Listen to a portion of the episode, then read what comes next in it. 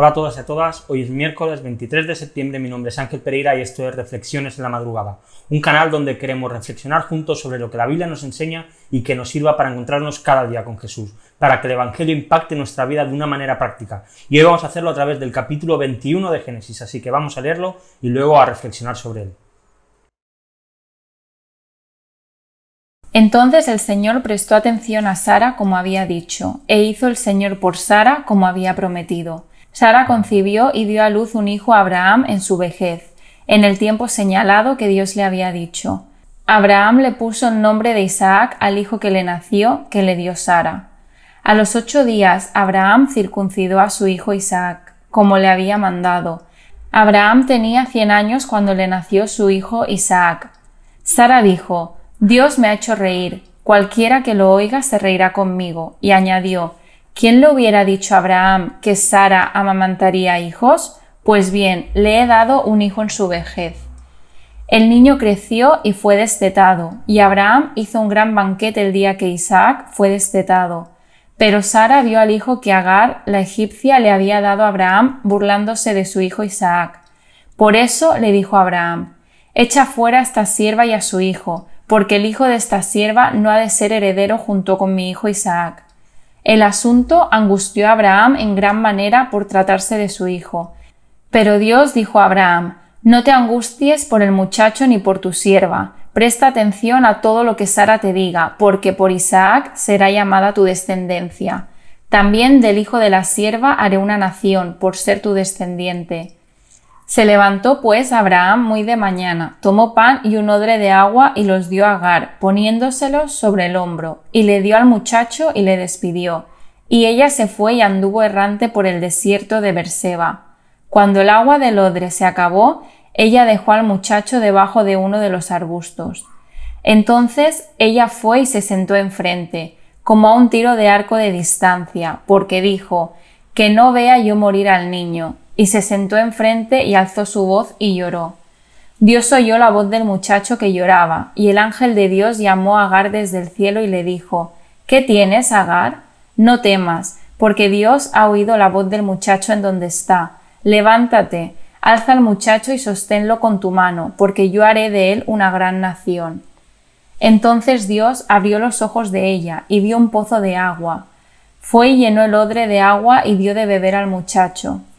Dios estaba con el muchacho, que creció y habitó en el desierto y se hizo arquero, y habitó en el desierto de Parán, y su madre tomó para él una mujer de la tierra de Egipto. Aconteció por aquel tiempo que Abimelech, con Ficol, jefe de su ejército, habló a Abraham, Dios está contigo en todo lo que haces. Ahora pues, júrame aquí por Dios que no obrarás falsamente conmigo, ni con mi descendencia, ni con mi posteridad, sino que conforme a la bondad que te he mostrado, así me mostrarás a mí y a la tierra en la cual he resistido. Yo lo juro, le dijo Abraham. Pero Abraham se quejó a Abimelech a causa de un pozo de agua del cual los siervos de Abimelech se habían apoderado. Y Abimelech dijo, No sé quién haya hecho esto, ni tú me lo habías hecho saber, ni yo lo había oído hasta hoy. Abraham tomó ovejas y vacas y se los dio a Abimelech, y los dos hicieron un pacto. Entonces Abraham puso aparte siete corderas del rebaño. Abimelech dijo a Abraham, ¿Qué significan estas siete corderas que has puesto aparte? Y Abraham respondió, Tomarás estas siete corderas de mi mano para que esto me sirva de testimonio de que yo cavé este pozo, por lo cual llamó aquel lugar Berseba, porque allí juraron los dos. Hicieron pues un pacto en Berseba. Se levantó Abimelech con Ficol, jefe de su ejército, y regresaron a la tierra de los filisteos. Abraham plantó un tamarisco en Berseba, y allí invocó el nombre del Señor, el Dios eterno, y peregrinó Abraham en la tierra de los filisteos por muchos días.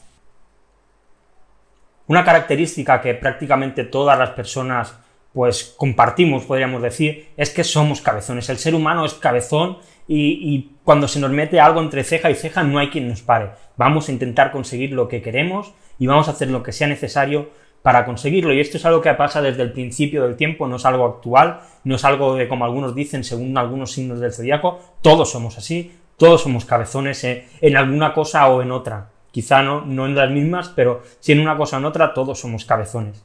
Y en toda la historia vemos como el ser humano siempre se ha propuesto metas, siempre ha querido conseguir cosas y hasta que no lo ha logrado, no ha parado en su empeño. Y tenemos un montón de casos, podríamos citar muchísimos casos.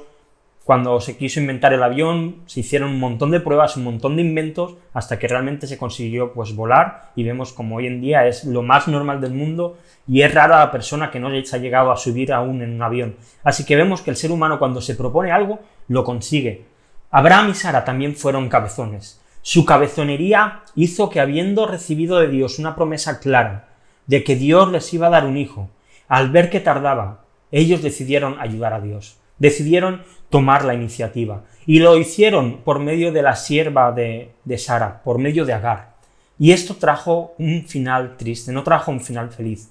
La historia no acabó con todos comiendo perdices, sino todo lo contrario, acabó con un enfrentamiento entre Agar y Sara, en el cual al final Abraham tuvo que mediar y definitivamente pues decidió apoyar a su esposa Sara. Los versículos del 11 al 13 dicen el asunto angustió a Abraham en gran manera por tratarse de su hijo. Pero Dios dijo a Abraham, no te angusties por el muchacho ni por tu siervo. Presta atención a todo lo que Sara te diga, porque por Isaac será llamada tu descendencia. También del hijo de la sierva haré una nación, por ser tu descendiente. Abraham y Sara se equivocaron, se equivocaron por completo, tomaron una decisión errónea, en un intento desesperado por hacer cumplir la promesa de Dios, por hacer el trabajo de Dios, se esforzaron en que lo que Dios les había prometido se cumpliese, llegase a, a, a ser, pero lo hicieron a su manera. Y para esto utilizaron a Agar, utilizaron a una de las siervas de Sara para que lo que Dios había dicho se llegase a cumplir. Tomaron una decisión equivocada y se olvidaron de, que aquel que les había prometido que iban a tener un hijo era todopoderoso, que aquel que les había hecho una promesa era fiel y verdadero, que el Dios que les había hablado es un Dios que no falla y que siempre cumple todo aquello que dice. Y quizá puedas sentirte tú también así hoy. Puedas sentir que Dios llega tarde, que lo que esperas que Dios haga no se cumple. Pero ten en cuenta algo, en Dios todo lo que pasa, todo lo que sucede es perfecto. No tomes atajos en tu, en tu vida cristiana. No tomes atajos cuando tengas que tomar decisiones. Una decisión equivocada, como la que tomaron Abraham y Sara, no solamente afecta a quienes la toman, afecta también a quienes nos rodean. Tomar decisiones y pensar en las consecuencias y si pensar en lo que va a afectar a otros es de ser egoísta. En cambio, cuando esperamos a Dios, cuando esperamos que Dios sobre, esto es ser prudente y es ser inteligente. Pero como toda decisión, siempre hay unas consecuencias detrás de ella. Y la consecuencia de no haber sabido esperar a Dios fue la separación entre Abraham y su hijo. Ismael era hijo de Abraham y tuvieron que separarse. Todos en algún momento hemos tomado decisiones equivocadas, porque somos humanos, porque como he dicho somos cabezones y a veces en nuestro empeño de que las cosas pasen nos equivocamos. Y cuando lo hemos hecho, hemos sufrido, igual que Abraham, las consecuencias de nuestras acciones. Pero es increíble como aquellos que sufren, aun cuando es por su pecado, Dios consigue voltear este pecado, voltear lo malo que hacemos y traer consuelo en medio de él. Incluso en nuestras malas decisiones, incluso cuando desobedecemos a Dios, Dios sigue siendo fiel con sus hijos y sigue trayendo consuelo. Y utiliza la situación, las circunstancias y, las cosas que suceden para que aprendamos y para que nos volvamos a Él. Quizá hayas tomado decisiones equivocadas en tu vida. Quizás te has equivocado y han venido ciertas consecuencias que son difíciles, que son duras, que son dolorosas, pero aún así Dios las utilizará para consolarte, para restaurarte, para perfeccionarte, para santificarte, para que nos parezcamos más a Jesús. Cristo murió, no solo para llevarse nuestros pecados, también en la cruz se llevó nuestras malas decisiones, y aunque a veces tengamos que cargar con las consecuencias que nuestras malas acciones tienen, porque no podemos revertirlas, éstas no debieran atormentarnos, porque Cristo es nuestro consuelo. En la cruz Él consiguió paz y consuelo para nuestros corazones, aun en los errores que nosotros hemos cometido. Así que si hoy estás sufriendo por una mala decisión, acércate a la cruz. No van a desaparecer sus consecuencias, pero sí el, tormento que a veces contraen y a veces aplican a nuestra vida. Ve a Jesús, no lo pienses dos veces, Él, Él se ha llevado todo nuestro pecado y todas nuestras cargas en la cruz.